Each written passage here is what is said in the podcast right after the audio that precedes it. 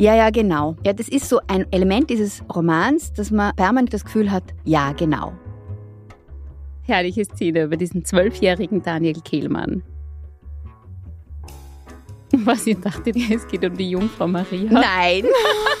Nein, die hat ziemlich viel Sex mit ziemlich vielen Männern und trinkt auch recht viel. Also die ist nicht sehr heilig. Presse Play. Die Bücherei. Hallo und herzlich willkommen zur Bücherei, zur Folge 16 und trotzdem ist es eine Premiere. Wir sind jetzt an einem neuen Kanal, einem eigenen Kanal und Sie können uns jetzt abonnieren. Was gleich bleibt, wir stellen drei Bücher vor. Eines, das Sie im Moment in allen Auslagen finden und über das man auch spricht. Ein Buch zur Stunde, das uns helfen soll, die Welt ein bisschen besser zu verstehen. Und ein Herzensbuch, ein Buch, das wir einer Freundin oder einem Freund in die Hand drücken würden mit den Worten, das musst du lesen. Mein Name ist Bettina Eibelsteiner. Und mein Name ist Ann-Kathrin Simon. Ein bisschen anders ist dieser Podcast auch im Hintergrund abgelaufen. Wir haben noch nie so viel gelesen für einen Podcast. Wir hatten einige Programmänderungen, auf die ich jetzt gar nicht eingehen will, aber die letzte ganz spontane war, wir haben auf den Deutschen Buchpreis reagiert, der zu dem Zeitpunkt, wo wir die Sendung aufnehmen, gerade also vergeben worden ist. Und es waren ungefähr 700 Seiten, die wir gelesen haben und über die wir nicht sprechen. Und ich sage nur so viel, um den Antonio Scorati ist es mir nicht leid, um die Ingeborg Bachmann Malina schon. Also zur Präzisierung der, um den dritten Teil der fiktiven Mussolini-Biografie vom italienischen Autor Antonio Scorati. Bettina, ich kommentiere das nicht, weil ich glaube, da würden wir jetzt abschweifen Nein. und von den Büchern wegkommen, um die es uns geht heute. Unser erstes Buch, unser Roman in allen Auslagen, ist also, wie gesagt, Tonio Schachingers Buch Echtzeitalter, das zu dem Zeitpunkt, in dem wir hier stehen, gerade den Deutschen Buchpreis erhalten hat. Und der für viel Gerede sorgt, gerade in Österreich, gerade in Wien, nicht nur weil der Autor ein Österreicher ist, sondern auch weil der Roman in einem Wiener Gymnasium spielt, das fast gleich heißt wie das Theresianum und sogar die gleiche Adresse hat. Der zweite Roman, unser Buch der Stunde, ist Lichtspiel, der neue Roman des deutsch-österreichischen Autors Daniel Kehlmann, der wohl den allermeisten ein Begriff ist. Und das dritte Buch, das ist das Überraschungsbuch, das jedes Mal einer von uns beiden, eine von uns beiden mitbringt, Bettina oder ich.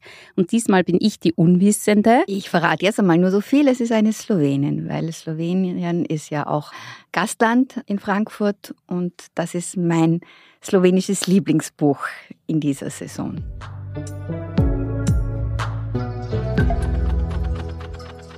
So, jetzt also zu Tonio Schachinger, unserem Star der Stunde in Frankfurt und in Wien.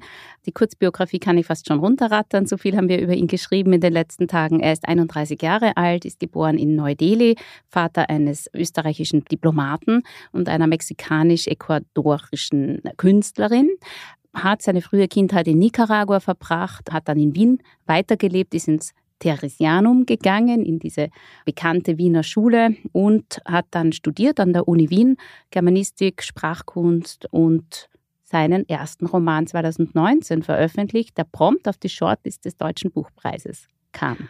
Und ich war von diesem ersten Roman nicht wie ihr ein Riesenfan, beziehungsweise bin es noch immer. Also das ist ein ganz exzeptioneller Ansatz schon einmal, so quasi aus der Sicht eines Fußballers, der zu dem Zeitpunkt genauso alt war wie Tonio Schachinger selbst. Also wirklich hat er sich da reinversetzt in eine Macho-Figur eigentlich, so klassisch, unglaublich gut verdienend, kommt natürlich in der ganzen Welt herum, hat immer schöne Frauen um sich und du siehst, wie so seine Macho-Welt so zu bröseln beginnt. Und es ist in einer sehr einfachen und sehr poetischen Sprache geschrieben. Also er hat ganz bewusst nicht versucht, jetzt irgendwie so einen sehr elaborierten Code zu verwenden, sondern hat sehr einfache Sätze gebaut, die dann so Funken schlagen. Und ich habe damals ein Interview mit ihm gemacht und habe ihn auch so gefragt, so, ja, das ist jetzt aber wirklich ungewöhnlich. Man lernt als Frau auch so viel über Männer, wenn man dieses Buch liest.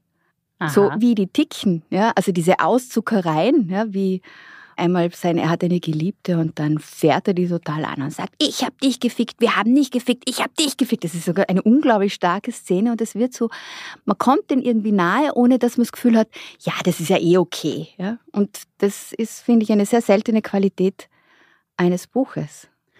Bediener, du hast gerade gesagt, der Roman nicht wie ihr. Dieser erste Roman ist in einer sehr einfachen Sprache geschrieben und das scheint ein Markenzeichen zu sein, weil der neue Roman ist ja auch wirklich gut lesbar, leicht lesbar, niederschwellig geschrieben. Und das können wir jetzt gleich selbst überprüfen, weil wir jetzt aus diesem neuen Roman Echtzeitalter eine kleine Passage hören. Der Dolinar, Tills Klassenvorstand, dessen Aussehen seine Schüler wie das von Lord Voldemort beschreiben würden, obwohl er mit seinem schütteren rotblonden Haar und der Knollennase eher aussieht wie der Tintenfisch, den SpongeBob immer so nervt. Der Dolinar, der immer schwarz trägt und im Winter weite Lodenmäntel, die ihn wie eine Fledermaus wirken lassen, ist so ein Wahnsinniger. Seinen Klassen eilt seit 30 Jahren ein spezieller Ruf voraus. Von Seiten der Direktion schätzt man die überdurchschnittlich guten Noten, die niedrigste Dropout-Rate, das tadellose Benehmen seiner Schüler, ihre Unauffälligkeit, ihre Verschwiegenheit.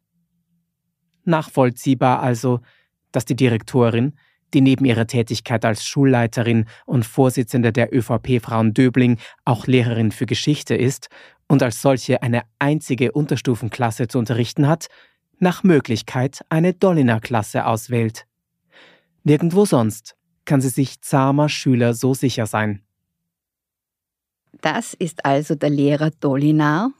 Ich glaube, jeder von uns kennt so einen Lehrer oder so eine Lehrerin oder hat ihn erlebt. Nein, an Kathrin mindestens aus der Literatur. Ja, ich hatte schon einen. Ich glaube, es gibt viele, die auch deswegen sehr gut an dieses Buch anknüpfen können, weil es unsere alle Erfahrungen widerspiegelt mit Schule, mit Schulsystem. Und dieser Dolinar ist ein wirklicher Haudegen. Das ist so ein streng, aber gerecht, wobei der nicht einmal versucht, gerecht zu sein. Er beschimpft seine Schüler als Nullen, er gibt ihnen unglaublich viele Strafen. Also eine kleine Verfehlung und schon heißt 300 Wörter über das Fußballspielen oder 400 Wörter über das Öffnen und Schließen von Türen. Und er sagt zu einem, wenn er die Schularbeiten zurückgibt, sagt er, ja, es ist schlimm, wenn man nicht nur in Deutsch eine Null ist, sondern auch in Mathematik. Oder er sagt so, ja, was, wenn sogar der X das weiß, dann ist das ja nicht so schwer. Also er versucht wirklich kontinuierlich seine Schüler und seine Schülerinnen zu erniedrigen. Und einer dieser Schüler ist Till, ein sehr sympathischer Junger, zuerst Bub, dann später Mann. Also wir erleben, wie er ein paar Jahre, wie er älter wird und wie er diese Schule erlebt, wie er anfängt, Games zu spielen. Es ist vor allem Age of Empire, das es ihm angetan hat und wo er immer mehr und mehr Zeit damit verbringt. Auch im Übrigen sehr erfolgreich schließlich. Wir erleben auch, wie er sich verliebt und was dann aus dieser Verliebtheit wird. Und natürlich dieses ganze Umfeld, Theresianum. Eine Kollegin von uns hat dazu gesagt, also das ist, das stimmt schon. Also diese, für diesen Dolinar gibt es tatsächlich ein Vorbild. Und auch für die anderen Lehrer und Lehrerinnen gibt es Vorbilder. Das ist nicht so weit weg. Also man kann es ja wohl als Schlüsselroman lesen. Also das mal kurz die Zusammenfassung. Aber, Bettina, aber, du hast davon gesprochen, dass es unsere aller Erfahrung der Schule ja. spiegelt. Und da frage ich mich schon, wessen Erfahrung? Ich zum Beispiel bin in einem konservativen Gymnasium sicher konservativeren ja. Gymnasium gewesen, vor 20 Jahren. Und kann sagen, das ist das war eine absolut aussterbende Spezies. Es hat so vielleicht noch letzte Reste gegeben. Für mich ist das eine ganz alte Welt, in die dieser arme Till oder der arme Autor vielleicht noch gelangt ist, aber die nicht die Realität von heute widerspiegelt. Ich muss dazu sagen, jetzt, seitdem die Kinder nicht mehr in der Schule sind, kommen immer mehr Dinge raus, weil man denkt, das war eigentlich schon sehr abenteuerlich. Natürlich ist es eine aussterbende Spezies, der ist ja sogar auch in diesem Setting eine aussterbende Spezies, ist es klar. Nur in dieser Klasse sind die Kinder so brav, weil sie sich dermaßen fürchten. Ein Punkt, den habe ich mir schon auch gedacht, es spiegelt eher meine Erfahrungen wider mit einem Vorarlberger Gymnasium, kein Elite-Gymnasium, ein ganz normales Gymnasium in Vorarlberg. Und ich denke mir oft, vielleicht ist dort die Zeit einfach stehen geblieben zwischen diesen Mauern. Das kann gut sein. Und wenn unsere Kollegin sagt, ja, das ist schon irgendwie so und sie kennt die Typen, dann muss man davon ausgehen, dass es dort wirklich so ist und dass es bei vielen von uns früher zumindest so war. Beziehungsweise war zu Schachingers Schulzeit, was jetzt auch schon wieder 15 Jahre her ist. Ja. Ich denke, wir müssen über diese Zeitengeschichte später nochmal reden, weil es tatsächlich ein wichtiger Punkt ist mhm. für mich, Wann genau. spielt dieser Roman ja. eigentlich? Im Zentrum steht ja das Theresianum. Und also die Deutschen wissen überhaupt nicht, was das ist. Und auch in Österreich kann man nicht ausgehen davon, dass das jeder weiß.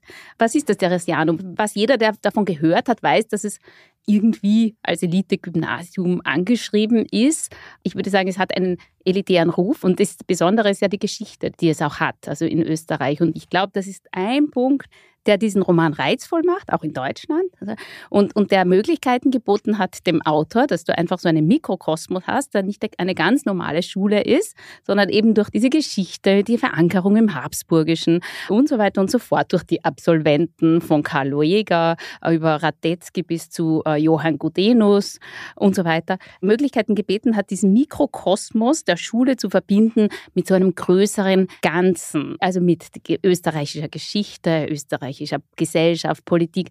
Die Frage ist für mich jetzt, wie scheinbar ist diese Verbindung oder wie, ja, wie konstruiert oder auch nicht konstruiert.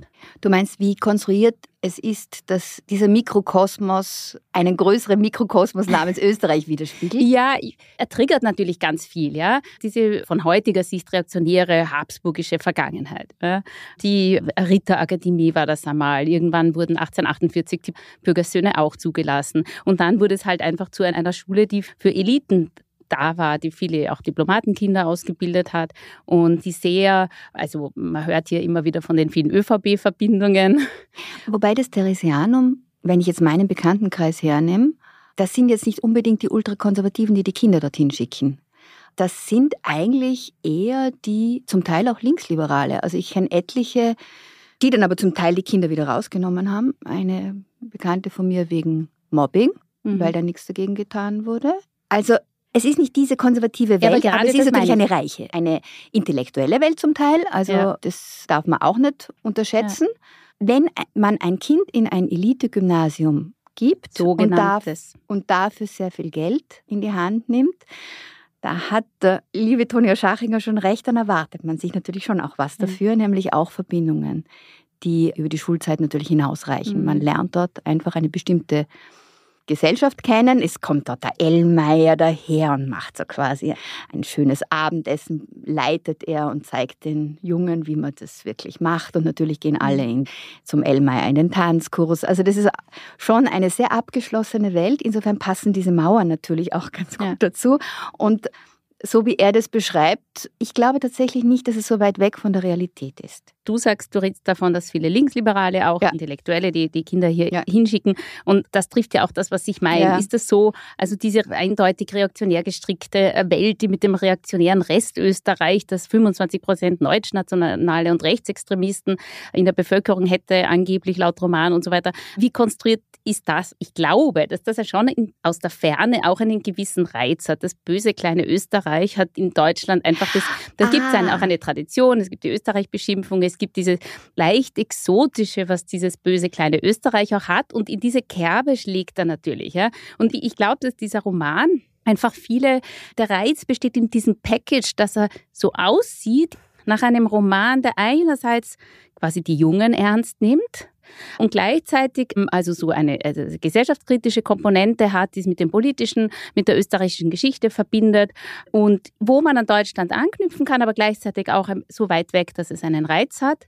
Und dieses Package, also das ist eine alte Welt, eine so eine alte mhm. reaktionäre Welt zeigt, die man irgendwie wiederzuerkennen glaubt, ja. Und gleichzeitig, dass er eine junge Welt zu schildern scheint, dass er ein Element hereinholt, das im Bildungsbürgerlichen gar nicht verankert ist, das Gaming, wo sich die mhm. Leute, die Erwachsenen immer noch nicht auskennen, die da äh, so gerne Bücher lesen. Und ich glaube, das ist dieser Reiz, dass es eigentlich ganz tief im Bildungsbürgerlichen verankert ist und trotzdem Elemente hereinzuholen scheint, die jung, neu und ein bisschen fremd sind. Ich verstehe, dir geht es um die Rezeption und das für die Deutschen dieses Österreichisch einen ganz speziellen Reiz hat, das wissen wir ja schon länger.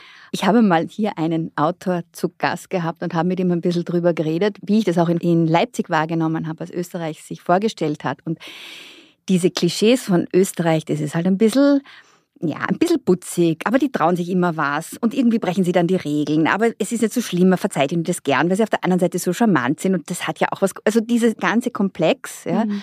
Und auf der anderen Seite dieser Komplex, ja, diese Vergangenheit und dieses Reaktionäre auch, wobei, naja, ich meine, das hat sich jetzt natürlich auch überlebt mit diesem Hinschauen auf das reaktionäre und rechtsextrem geprägte Österreich, weil es ja überall anders auch nicht besser ist. Mich hat interessiert, wie das funktioniert, diese Romane, wo man dann immer das Gefühl hat, ja, ja, genau. Ja, das ist so ein Element dieses Romans, dass man permanent das Gefühl hat, ja, genau. Das ist bei den Lehrern so, dass man sagt, ja, genau. Oder wenn die die Schularbeitenzettel austeilen, wie sie das machen. Ja? Diese Gemeinheit, dass sie die gestaffelt austeilen und dann warten. Und da, müssen die, die schlecht sind, dann noch warten, bis sie aufgerufen werden. Und es wird laut gesagt und das ist natürlich demütigend. Also jeder kennt solche Dinge und auf der anderen Seite hat man immer wieder auch im Politischen so das Gefühl, ja, genau, so ist es halt. Ja?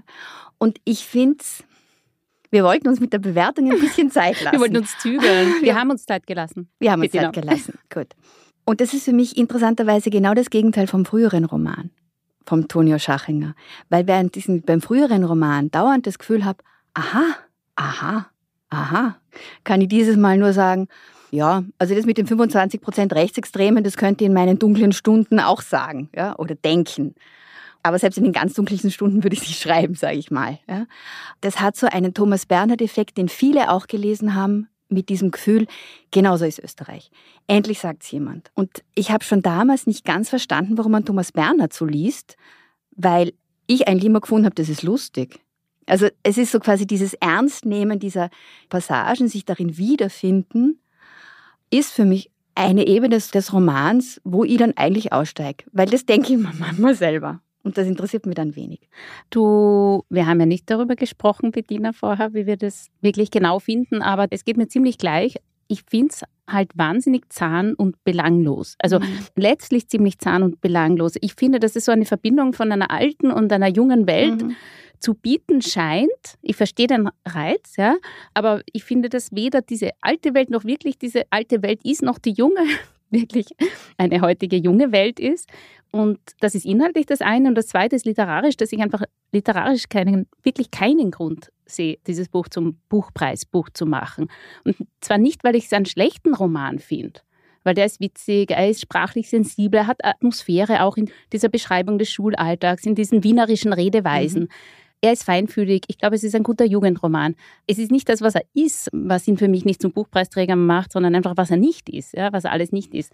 Und deswegen überrascht mich das einerseits sehr, dass er den Buchpreis bekommen hat, den Deutschen. Und auf der anderen Seite, wenn man ein bisschen so diese Juryprozesse kennt, dann kann man dann letztlich doch ein bisschen spekulieren oder versuchen nachzuvollziehen, wie sowas dann zustande kommt. Ja. ja, dann sag, weil du bist ja drinnen gesessen in der Jury. Ähm, ja, 2021 war das und da habe ich wirklich gemerkt, wie individuell dann letztlich die Entscheidungen sind, also wie sie aus diesen sieben Individuen doch dann zustande kommen, die da miteinander diskutieren. Und Jetzt habe ich halt so eine kleine Theorie, dass vielleicht die letzten zwei Buchpreisentscheidungen, nämlich 2021 Die Blaue Frau von der mhm. Antje Ravik-Strobel und 2022 Blutbuch von Hilf mir, Kim, Kim de l'Horizon. Kim de l'Horizon, wir haben es ja selber auch im Podcast besprochen, dass die vielleicht doch ein bisschen zu ja, abgehoben waren, diskurslastig in irgendeiner Weise und dass man es wieder ein bisschen auf den Boden bringen wollte, ein bisschen bodenständiger haben wollte. Es könnte sein, dass man da auch versucht hat, ähm, bei der Jury Auswahl da zu versuchen, eine Spur zu steuern. Es macht zum Beispiel immer auch einen Unterschied aus, wählt man mehr Buchhändler aus e, oder eher äh, Feuilletonkritiker, Literaturhausleiter, Literaturwissenschaftler. Also ein bisschen kann man da versuchen, was zu verändern. Und der Preis ist ja von Anfang an so gedacht gewesen, dass er nicht ein Büchnerpreis ist, also nicht diese größte künstlerische Leistung nur auszeichnet, sondern eine Verbindung zu schaffen, so zwischen dem ein bisschen populäreren und der künstlerischen Meisterschaft. Es soll ein Buch sein, das sich auch gut verkaufen kann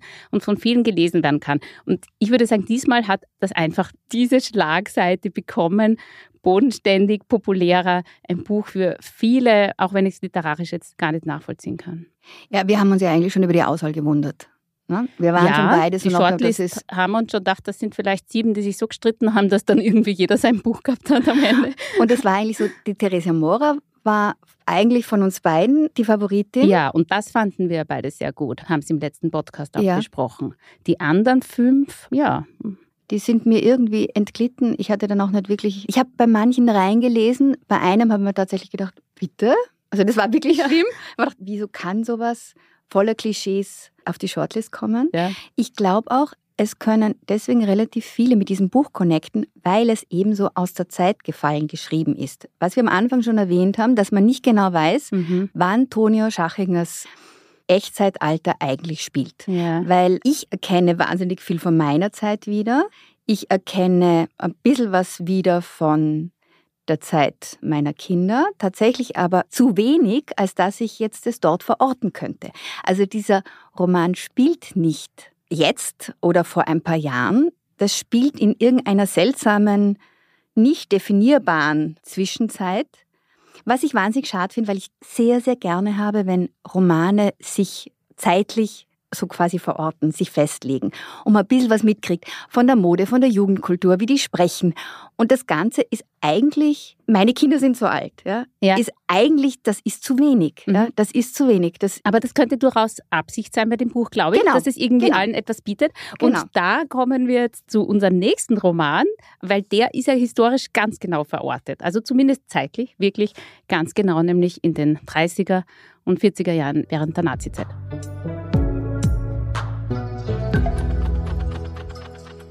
Kurz zu Daniel Kehlmann, obwohl man gar nicht so das Gefühl hat, man müsste ihn vorstellen.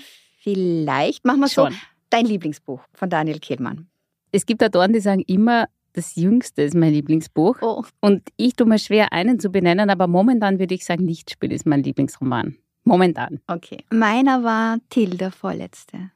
Über Mhm. den Dreißigjährigen Krieg. Das war so ein Mhm. Schelmenroman von einem Till Ullenspiegel, der durch die Lande zieht und alles Mögliche an Schrecken und auch an Komik beobachtet. Das hat mich eigentlich sehr Ja. berührt. Dafür habe ich an dem Hype um die Vermessung der Welt 2005, 2006 nicht so mitgemacht. Also mh, hat mir auch gefallen, aber erinnern sich die Hörerinnen und Hörer vielleicht noch an den Riesenwirbel, der um den Roman war? Also der Kehlmann ist fast wirklich von einem Tag zum anderen plötzlich ein internationaler Star gewesen. Mit die Vermessung der Welt über den Mathematiker Friedrich von Gauss und den Naturforscher Alexander von Humboldt. Und mir ist es damals so gegangen, ich habe es in einem Rutsch durchgelesen und sofort wieder vergessen. Und war dann eigentlich auch nicht so angetan. Ich fand die späteren Sachen, also gerade Till fand ich wirklich viel besser. Auch Mhm. dieser Roman, aber darüber reden wir jetzt. Ja. ja. Und wir haben ja hier eine Anknüpfung zum Buchpreis, weil der Kehlmanns Roman Die Vermessung der Welt und Arno Geigers Roman Es geht uns gut, also wirklich so ein sich gematcht haben. Also in den Medien war Mhm. das Match. Wer bekommt den deutschen Buchpreis? Sie waren beide auf der Shortlist und zwar im ersten Jahr, in dem der Buchpreis existiert hat. Das war ein, ein, irgendwie ein Triumph für Österreich, also ein österreichischer Autor in der Endauswahl und ein deutsch-österreichischer. Also Kehlmann ist ja Mhm. in Deutschland geboren, sein Vater war Österreicher also, und er hat auch in Österreich gelebt. Also zwei fast Österreicher haben sich gematcht, wer den deutschen Buchpreis bekommt. Und am Ende wurde es Arno Geiger.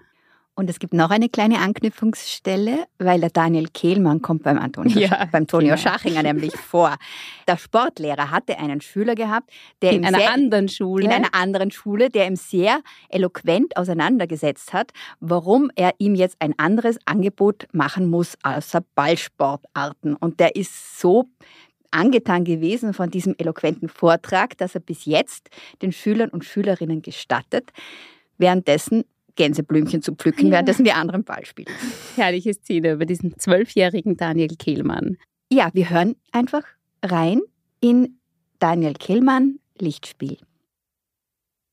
Bleiben Sie nicht hier, sagte Krämer. Sie sehen doch, wie es ist. Was können Sie in Hollywood schon ausrichten? Papst lachte auf. Was schlagen Sie vor? Soll ich ins Reich zurück? Man würde Sie mit offenen Armen empfangen. Sie könnten tun, was Sie möchten, jeden Film machen. Solange es Nazi-Propaganda wäre. Eben nicht. Das ist ein Missverständnis. Gott, sind Sie naiv? Haben Sie eine Ahnung, was in Deutschland vor sich geht? Habe ich. Und ich wiederhole, mit offenen Armen. Papst holte Luft. Aber dann sagte er nichts und sah Krämer ins Gesicht. Ich bin mir nicht sicher, ob ich Sie richtig verstehe. Krämer holte sein Taschentuch hervor und wischte sich die Glatze. Man gewöhnt sich nicht gut an die Hitze. Schnee auf Kopfsteinpflaster, das würde ich gern wiedersehen. Sie doch auch, oder? Ich kann nicht zurück. Selbst wenn ich wollte, ich kann nicht. Deutschland braucht sie. Unsere Regierung ist pragmatischer, als man oft vermutet. Sie sind ein großer Künstler und Sie sind kein Jude. Und Sie haben sich schon zuvor, verzeihen Sie, Maestro, aber ich spreche es jetzt einfach aus, Sie haben sich auch in Ihrer bisherigen Arbeit nicht als völlig kompromisslos gezeigt. Gut, wir haben jetzt diese Stelle gehört. Achtung, Papst in dieser Stelle schreibt sich mit einem P und einem weichen B. Gemeint ist Georg Wilhelm Papst, GW Papst, ein österreichischer Regisseur. Daniel Kehlmann hat einen Roman geschrieben über eine reale Person, allerdings sehr, sehr frei über diese reale Person. Und diese Person ist einer der bekanntesten Filmregisseure der Zwischenkriegszeit, also im deutschsprachigen Raum. Er hat in der Weimarer Republik gearbeitet, also ist in Böhmen in der Monarchie noch geboren, ist in der Weimarer Republik äh, zu einem der großen Stummfilm- und dann Tonfilmregisseure geworden, neben Fritz Lang und Murnau. 1933 dann nach Hitlers Machtergreifung äh, hat er nicht mehr in Deutschland gearbeitet und ist wie viele Emigranten nach Hollywood gegangen, hat dort sein Glück versucht, nur dass er kläglich scheitert. Daniel Kehlmann äh, zeigt das in wunderbaren Szenen, wie dieser des Englischen nicht mächtige, dort völlig hilflose Mann total ansteht im Gespräch mit so kommerzorientierten Filmproduzenten. Er ist völlig verloren bekommt dann ein Filmprojekt aus Frankreich angeboten, hat dann einfach ein Riesenpech. Das Filmprojekt stirbt, während er auf dem Schiff nach Frankreich ist. Das wird also nichts. Dann bekommt er noch einen Brief von seiner kranken Mutter in Österreich, die schon ein wenig dement ist. Er muss unbedingt kommen. Sie braucht ihn, sie braucht ihn. Sie ist in Österreich und er trifft die verhängnisvolle Entscheidung, nach Österreich zurückzugehen zu seiner Mutter. Und zwar 1938, kurz nach dem Anschluss.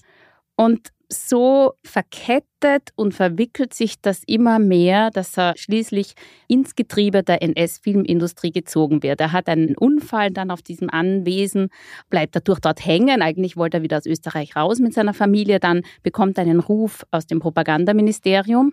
Ein Gespräch folgt und plötzlich ist dieser Mann, der eigentlich immer Nein gesagt hat oder glaubte Nein zu sagen, ist er Teil dieser Filmindustrie, bekommt die größten Gelder zur Verfügung gestellt und hat die Möglichkeit, diese großen Filmprojekte zu verwirklichen, die er in Hollywood nicht hätte machen können. Und von dieser Geschichte handelt Killmanns Roman und rundherum ist ganz, ganz viel, sind ganz viele kleine Szenen, die auch Berühmtheiten der NS-Zeit hereinholen. Großfilmschauspieler wie Werner Kraus, Leni Riefenstahl, Heinz Rühmann, ganz viele bekannte Menschen. Ja, wobei man dazu sagen muss, es geht so quasi nicht nur darum, dass er so eine tolle Infrastruktur plötzlich vorfindet, weil diese NS-Filmindustrie, die funktioniert eigentlich wie am Schnürchen. Plötzlich gibt es also unglaublich viel Material, Geld, Zeit, alles ist kein Problem. Der Killmann baut es natürlich schon auch so auf, dass er aus einer tiefen Verzweiflung heraus dann den Rettungsanker nimmt, dem ihn der Goebbels zuwirft. Also er ist, seiner Mutter geht es schlecht. Er ist in einem wirklichen Tief drin, weil er in diesem Schloss, das er sich gekauft hat und wo er einen Hausmeister Meister. hat, der Jerzebeck, der also wirklich die Karikatur eines NS Typen ist, der so alle verpfeift und äh, versucht, so quasi jetzt als Deutscher die Macht zu ergreifen und ihn also wirklich schikaniert. Und er weiß überhaupt nicht, wie er tun soll. Und dann hat er diesen Termin beim Goebbels, der im Grunde genommen eine gespenstische und dann auch wieder komische Szene ist, ja? weil der taucht immer irgendwo wieder auf und dann verschwindet er wieder und man weiß gar nicht, wie das zugeht. Und im Grunde genommen sagt er, ja, ich kann Ihnen alles Mögliche anbieten, auch das KZ, haha. Ja? Und so langsam lässt er sich dann auch fangen. Es heißt, na gut, die Mutter kriegt einen Platz in einem Sanatorium, die sehr schwer kranke. Ja, wie tust du dann? Ne? Und dieses Dilemma von ihm, ja, dass er eigentlich eine Haltung hat, aber sich diese Haltung jetzt im Moment nicht mehr leisten kann und dann aber langsam reinrutscht, weil irgendwo am Schluss das macht der Kehlmann ja auch ganz raffiniert und dafür verlässt er ja auch ein bisschen die wirkliche Geschichte. Mhm. Am Schluss ist es ja schon so, er ist ein Feuer und Flamme für dieses Projekt. Das will er jetzt, den letzten großen Film. Und da überschreitet er dann so quasi auch für uns eine Grenze, oder? Kann man das so sagen? Naja, ich glaube, jeder Leser wird das anders sehen, ab Ja. wann er eine Grenze überschreitet. Aber Ja. das finde ich eben das Tolle an dem Roman, also etwas, das mich auch persönlich eingezogen hat. Ich habe da ganz viel Sympathie auch für diese Fragen, die dahinter Ja. stehen. So genau und so im Detail, wie er zeigt, wie sich Umstände verketten Mhm. können und kleine, kleine Entscheidungen und, und plötzlich zu etwas, das man nie gewollt hat. Ja? Ja. Das nimmt ja die Frage der Verantwortung überhaupt nicht weg, sondern ich finde, das Ja. ermöglicht erst wirklich zu reflektieren ja? Ja. und auch selber vielleicht was zu lernen oder selber auch Zivilcourage und alles zu trainieren. Weil man könnte ja fragen, warum jetzt wieder ein NS-Roman? Ja? Und auf den ersten Blick denke ich mir, ja, wieder ein Roman über die NS-Zeit muss das sein. Und ich denke mir aber genau, wie Kehlmann das auch gesagt Mhm. hat, ihn interessieren die, die Leute, die so äh, in diesen Zwischenräumen drin sind. Und diese Geschichten wurden gar nicht so erzählt, ja, von Leuten, wie die reinrutschen ganz genau, wie das geschieht. Diese widerwilligen Mitmacher, diese, die eigentlich das überhaupt nicht wollten, dann sehen sie sich in einer Situation, die sie zum Teil mitgeschaffen haben, aber wo sie sich selbst nicht mehr wiedererkennen. Und ich finde, diese Geschichten, die sind wirklich noch nicht so viel erzählt worden, dass man sie nicht noch braucht. Man hat immer die Extreme, ne? du hast so quasi immer Man die hat, absoluten Täter und du hast natürlich die Opferseite, aber du hast so quasi die, die in dazwischen versucht haben, sich zu arrangieren und die uns am vermutlich am nähesten sind, Ja. ja. weil ja, es ist die Wahrscheinlichkeit, dass wenn wir in so einem System morgen aufwachen würden, ähnlich agieren würden wie der Herr Ja. Papst, Ja. ist einfach wesentlich größer, als dass wir die großen Widerstandskämpferinnen wären oder dass uns jetzt im Moment, sagen wir jetzt mal so, sehr viel passiert in unserem bildungsbürgerlichen, österreichisch-passigen Ja, genau. Leben. Also ich finde, dass solche Schilderungen holen einen aus der Komfortzone der Vergangenheitsbewältigung heraus. Weil ich finde, und das ist wirklich für mich auch ein großes Thema, dass, also sehr überspitzt ausgesprochen, ist es heute völlig vereinbar, dass du, was weiß ich, an deinem Arbeitsplatz oder in anderen Umständen das und das nicht sagst, das und das vielleicht, also dich mal zurückhältst, auch wenn du findest, das ist gar nicht fair und nicht in Ordnung. Ja, weil es doch kleine Nachteile haben könnte, da ist man vielleicht meilenweit davon entfernt, auch nur seinen Job zu riskieren und trifft schon Entscheidungen, dass man lieber mal nichts sagt. Ja? Zum Beispiel. Ja? Und gleichzeitig kann man aber völlig überzeugt sein, dass man in der Nazizeit in innerer, mindestens innerer Opposition gewesen wäre und irgendwas getan hätte, was Ich- auch immer. Ich, und glaub, ich glaube, diese das Selbst- geht ja. heute zusammen. Und da wird die Vergangenheitsbewältigung kontraproduktiv, weil sie eigentlich ein Gefühl der Sicherheit gibt. Und deswegen sind diese Geschichten so wichtig, wo du erst erkennst, wie extrem schwierig das war, weil erst so kannst du trainieren vielleicht und deinen moralischen Blick schärfen. Das finde ich wichtig. Ja, also wenn das gelingen könnte, ich bin mir nicht ganz sicher, weil er es dann doch dermaßen zuspitzt, dass es dann wieder zu, fast zu leicht ist, sich zu distanzieren. Ich hätte es, glaube ich, schöner gefunden, wenn er nicht am Schluss im kreativen Wahn Ja. mit diese eine, ich will das jetzt gar nicht formulieren, diese, eine, grausige diese eine, Entscheidung genau, diese trifft. grausige Entscheidung trifft.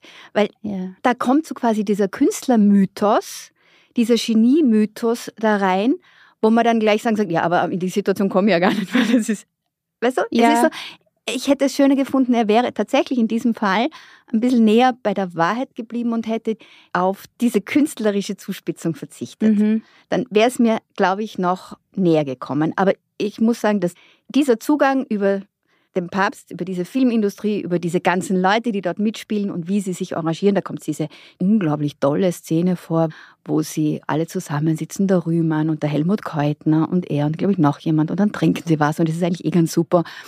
Und sie versuchen ihm zu überreden, doch mitzumachen, doch einen Film zu drehen, weil du wirst sehen, sie brauchen uns mehr, als wir sie brauchen. Also auch dieser Versuch, sich, die, die lügen sich da ununterbrochen in die eigene Tasche. Na, wie sagt man? Sie lügen sich in, In die den eigene eigenen Sack. Wurscht. Es ist also so desillusionär, was die da treiben. Und sogar in der Szene selber kommt vor, der Rühmann sagt, ja, also seine Frau, von der hat er sich natürlich scheiden lassen müssen, das ging halt nicht. Und da hat aber auch der Göring hat gesagt, ja, okay, die soll jetzt einfach jemanden anderen heiraten. Und Und, und sie wird ja auch geschützt damit. Sie wird auch schützt geschützt damit, Auch damit aber, ja. aber dann wird stellt so quasi einer die Frage, ich glaube, es ist eh der Papst, stellt dann die Frage, ja, und wo ist diese Frau jetzt? Na, natürlich bei diesem Fake-Mann. Ja? Also die muss das dann schon auch ausbaden. Das ist nicht alles so, so super, wie die das dann darstellen. Mhm. Und diese Szenen fand ich großartig. Ich habe sicher 100 Seiten gebraucht, um mich von der Szene im Zug zu befreien, aus der Sicht des Buben. Also sie fahren nach Österreich, es ist klar, es ist gefährlich in Österreich und sie sehen am anderen Bahnsteig in Feldkirch, da hält ein Zug, der reist aus. Und dieser Bub beobachtet, wie die angehalten werden und zum Teil Juden, die die letzte Möglichkeit zur Flucht ergriffen haben, rausgeholt werden und wieder zurückgeschickt werden. Und wir wissen jetzt natürlich, was mit diesen Menschen passiert ist. Und die Schilderung war mir dann einfach zugebaut. Ja? Dieser Bub, der zuschaut, wie ein Mann rauskommt und so quasi die Fäuste schüttelt und die Frau, die am Boden zusammensinkt. Und das geht dann ja auch noch so weiter mit diesem, er kommt dann an und alle drei haben sie Albträume und diese Albträume sind so sprechend. Und es war mir so quasi, ich habe das Gefühl gehabt, ich sehe so genau, wie diese Szene gebaut ist und dass ich so genau gesehen habe, hat mich in der Sekunde verstimmt und ich habe 100 Seiten gebraucht, um dem Kehlmann diese Szene zu verzeihen. Und dann war es wieder mhm. super. Aber das habe ich gebraucht. Na, interessant, weil mir die schon hängen geblieben ist und ich habe sie ihm verziehen, weil sie doch aus diesem Blick des Kindes heraus war. Ja, das hat ähm, mich so gestört. Aber was die Szenen, weil du von mhm. Szenen redest, Bettina, diese eines der besten am Roman sind einfach ganz viele prägnante ja. Szenen. Die drehen sich aber vor allem um diese Promis und diese, ja. diese Leute im Umkreis vom Papst und die sind grausig komisch ja. zum Teil ja, und zeigen einfach alle diese Facetten, zum Beispiel, ja, allein die Szene, in der der berühmte Werner Kraus, der den ja. Jude Süß gespielt hat, im berüchtigsten Nazi-Propagandafilm, der der große Mitmacher war und schauspielerisches Genie, ja, mhm wie der auf dem Anwesen vom Papst in der Steiermark zu Besuch ist und einige andere auch der Drehbuchschreiber Kurt Häuser und die sitzen da zusammen, dann kommen noch die Buben, äh, sein Sohn dazu und so, das sind ja begeisterte HJ-Burschen. Ja. Also das ist eine ganz seltsame Mischung. Auch der stramme Nazi Jerzabek, dieser furchtbare, der für mich so ein, ein bisschen ein Herr Karl auch ist, mhm. also diese die dämonische, dämonische, einfache mhm. Österreicher so ein bisschen. Ja. Und wie dann die SS-Männer kommen und Kurt Häuser abholen.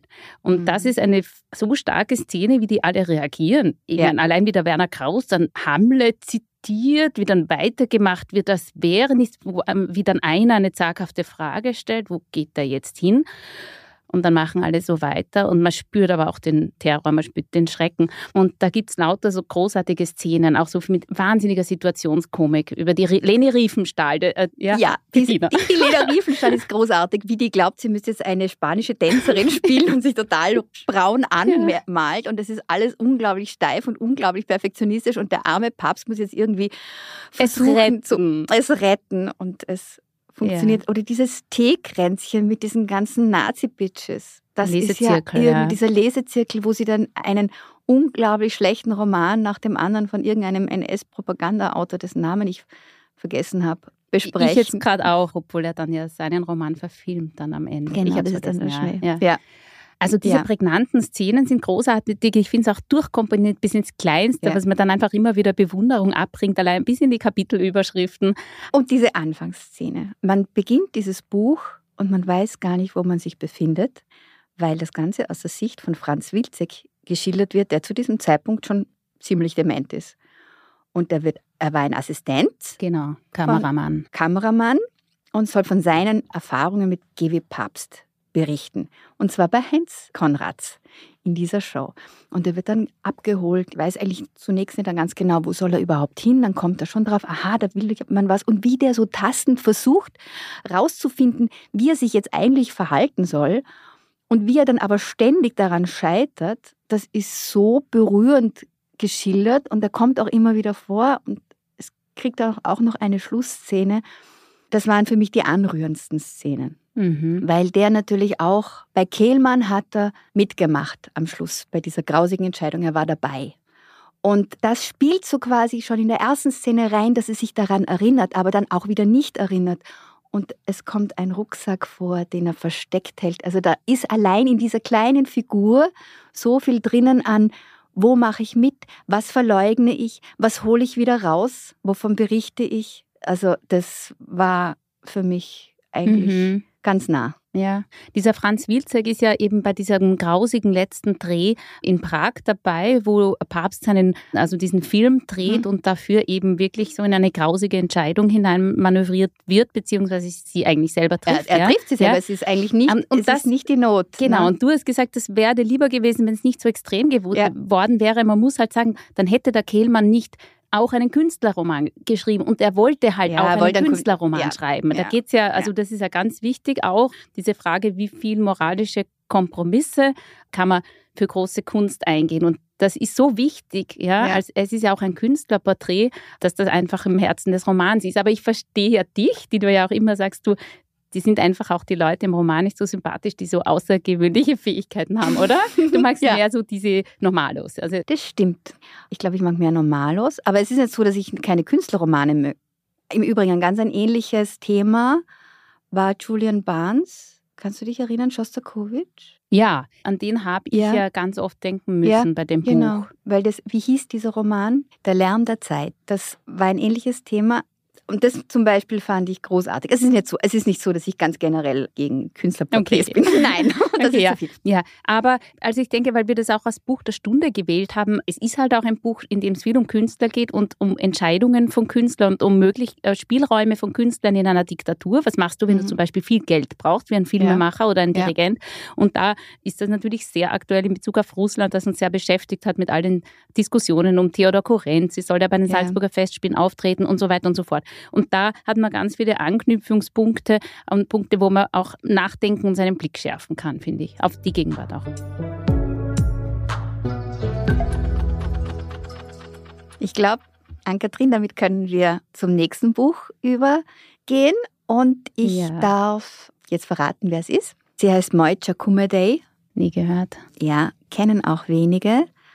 Wir haben ja doch etliches gelesen für die Sonderausgabe in Frankfurt, relativ viele slowenische Bücher. Die ganze Spektrum-Redaktion hat sich darauf gestürzt. Und das ist ein Erzählband einer Autorin, die 65 geboren ist. Sie ist Philosophin, Journalistin, Autorin, hat zwei Romane und zwei Erzählbände rausgebracht und wurde auch, das hat mich dann sehr gefreut, weil da habe ich schon die Entscheidung getroffen, das im Podcast zu erwähnen, wurde auch von Goran Vojnovic, der Chifuren rausgeschrieben hat, in einem Interview erwähnt, als er wurde gebeten, drei Autoren und Autorinnen zeitgenössische zu nennen, slowenische, die er empfehlen kann, und er hat sie, die Mojca Kumerdej, erwähnt. Und mhm. ich kann sagen, es ist ein ziemlicher Ritt durch diese Erzählungen, also es beutelt einen ziemlich und wir hören einmal die erste Sequenz. Die Kleine konnte gehässig, sehr gehässig und gemein sein. Sie dachte sich die wildesten Unwahrheiten aus. Zum Beispiel, ich hätte ihr ein paar Ohrfeigen verpasst, als sie im Einkaufszentrum nicht auf mich gehört und sich von mir losgerissen hatte, nur um Aufmerksamkeit zu erregen, und die Angestellten sie dann über Lautsprecher gesucht und die Verkäuferinnen mit mir zusammen zwischen den Kleiderbügeln nach ihr gekramt und gewühlt hatten, bis man sie endlich in der Sportabteilung fand. Sie lachte mir ins Gesicht, als wollte sie sagen, schau, wie viele Leute nach mir gesucht haben. Alle haben mich finden wollen, einschließlich dir, die du auf der Welt niemanden hast, der dich am liebsten hat. Und in dem Moment, als man sie zu mir brachte, verpasste ich ihr in Wahrheit keine Ohrfeige. Ich fasste sie nur etwas fester an und strich ihr übers Haar. Sie aber brüllte, als würde es wehtun, aber das tat es nicht. Ich war es, der es weh tat, weil sie mich, wie so oft zuvor, bloßgestellt hatte. Alle Augen waren auf mich gerichtet, wie ich sie nur so schlecht hatte erziehen können, was für eine Mutter ich sei. Na, ist das jetzt wirklich die Mutter? Das ist natürlich für mich die wichtigste Frage, weil die entscheidet darüber, ob ich die Szene jetzt äh, sehr beklemmend finde oder, oder weniger beklemmend. Ja, es ist wirklich die Mutter. Und das ist natürlich vollkommen unerwartet dass du als erste Erzählung gleich eine hast, die von einer Frau handelt, die einen Mann liebt, aber jetzt auch nicht so so, aber halt doch und sich entscheidet, ja, ja, Kinder gehören irgendwie dazu und dann kriegt sie dieses Kind und das Kind schreit und irgendwie geht sie eh schon auf die Nerven. Und dann schreit es noch mehr und dann ist der Papa, der dann immer so verschossen ist in die Kleine und sie wird eifersüchtig. Sie wird eifersüchtig und hat das Gefühl, die Tochter wird ihr vorgezogen, dieses süße kleine Kind, und der Vater kommt nach Hause von der Arbeit und umhalst die Kleine und die Kleine sagt die Mutter, schaut sie so ein bisschen triumphierend an und es kommt zu einem wirklich, ich weiß jetzt nicht, ob ich das verraten soll oder nicht, aber ich glaube, es ist nur eine Erzählung, ich glaube, ich kann. Ja. Es kommt dann zu dieser ja. Sequenz, es sind alle auf Urlaub und der Vater geht mit der Kleinen schwimmen und ist am Ufer und die Mutter schaut zu, wie der Vater einschläft und sieht, okay, der Vater schläft ein und die Kleine geht ins Wasser und die Kleine geht unter und sie tut nichts. Sie tut nichts und schaut zu. Das ist absolut schrecklich. Es ist absolut schrecklich und sagt dann dem Vater natürlich nichts und der Vater ist natürlich völlig geknickt von schlechtem Gewissen und die Ehe ist gerettet auf diese Art und Weise. Das ist die erste Geschichte und das ist vermutlich schon die wildeste von allen, aber es sind alle eigentlich ja. relativ wild. Es handelt von größeren und kleineren Racheakten. Eine sehr lustige Rachegeschichte ist, da steht eine schöne Frau im Mittelpunkt und erzählt wird aus der Perspektive eines Mannes, der sie verehrt. Und diese Frau, die ist so lebendig und so, so strahlend und so glänzend und so witzig und sie verliebt sich in einen EU-Bürokraten. Und dieser EU-Bürokrat, obwohl der eigentlich offensichtlich nicht wirklich was kann, ja, der bricht ihr das Herz. Und dieser Mann, aus dessen Perspektive das geschildert wird, ist ein bisschen verliebt in diese Frau oder vielleicht sogar mehr. Es ist nicht ganz genau heraus, wie die Beziehung zu den beiden ist, aber auf jeden Fall überlegt er sich, also das kann er nicht mit anschauen, wie die von diesem knochentrockenen Typen, der sich, wie er meint, ja doch nur an allen Frauen rächen will, die ihn zurückgewiesen haben und der einfach nur gemein ist zu ihr. Mhm. Jetzt macht er was. Okay. Und das ist, also das ist ja. lustig. Also das, mir kommt vor, das sind Gefühle, die wirklich, über die niemand so gern sprechen wird. Also wirklich extreme Gefühle. Ja. Gefühle, die eine Mutter, also solche Gefühle, die eine mhm. Mutter im ja. Griff haben, das ist äh, also sogar noch in der Literatur vielleicht fast ein bisschen ein Tabu. Und das Spannende ist, es ist meistens aus der Sicht derer erzählt, die sich rächen oder die etwas Unglaubliches tun. Also mhm die werben auch immer um unser Verständnis. Und das macht diese Erzählungen so spannend, weil sie eben nicht aus der Sicht eines moralisch Überlegenen geschildert werden, sondern aus der Perspektive des Täters. Mhm. Und des Täters, der so ein bisschen wirbt, der versucht uns so ein bisschen in seine Fänge zu ziehen, der natürlich auch lügt. Man kann nicht alles glauben, was da drinnen steht. Mhm. Also die stellen sich natürlich auch besser dar, als sie sind. Und diese Spannung ist wirklich klasse. Und eben auch natürlich diese Tabulosigkeit, weil also es geht um ungute, offenbar um wahnsinnig ungute, also von einem selbst und von auch gesellschaftlich verdrängte Gefühle. Man liest immer noch wenig über Mütter, die ihre Kinder, also man traut sich ja gar nicht auszusprechen, vielleicht hassen sogar. Und doch wissen wir alles, und das fand ich so spannend, wir wissen natürlich, dass es solche Mütter gibt. Wir lesen Zeitungen, ich will das jetzt auch gar nicht erwähnen, weil es so grausam ist. Ich vertrage das ja auch ja. nur in Form von Literatur. Ja. Aber wir kennen das und wir wissen das und trotzdem schreibt man eigentlich nicht drüber. Ja, weil schlimmer ist als ein Horrorfilm in Wirklichkeit, ja, oder? Ja. Wobei die Sachen jetzt nicht schwer zu lesen sind, das muss man auch sagen. Also es ist nicht so, dass man es liest und denkt sich, oh, ja, sondern so wie es geschildert wird, ziehen die einen auch immer so ein bisschen in den Bann. Mhm. Und man kann so ein bisschen so denken, ah. Also wirklich so quasi eine kleine Reise auch durch die eigene Gefühlswelt, finde mhm. ich. Ja. Und hast du irgendeine besondere Lieblingsstelle gehabt? Also am schönsten fand ich eine Passage aus einer Geschichte, wo es um Maria geht. Und da ist dieser Rachegedanken schon sehr versteckt. Also Maria, also Maria. Jungfrau. Ja, aber dieses ist, ist keine Jungfrau, das ist eine nicht mehr ganz junge Frau, die total angehimmelt wird von Jungs in der Siedlung. Was ich dachte, du, es geht um die Jungfrau Maria. Nein. du sagst, es geht um Nein, Maria. Die hat ziemlich viel Sex mit ziemlich vielen Männern und trinkt auch recht viel. Also die ist nicht sehr heilig.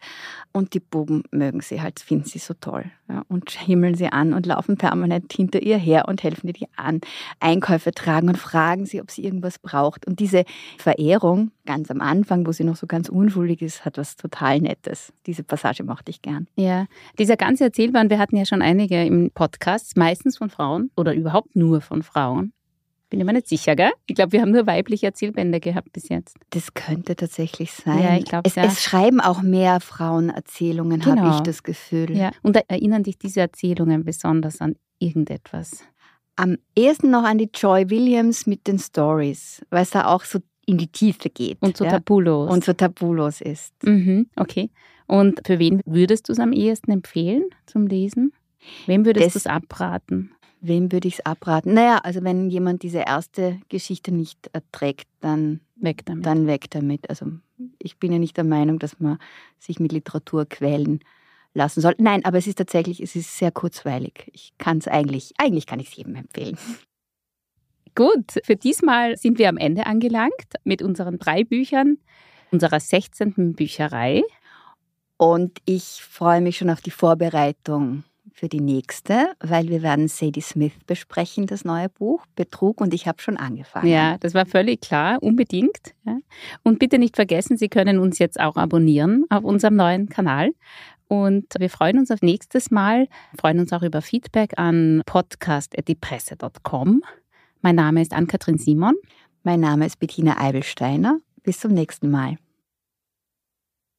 Tonio Schachinger Echtzeitalter Rowold Daniel Kehlmann Lichtspiel Rowold Moizer Kummerdey Unter die Oberfläche Erzählungen Übersetzungen aus dem Slowenischen von Erwin Köstler, Lisa Linde, Karin Almasi und Fabian Hafner.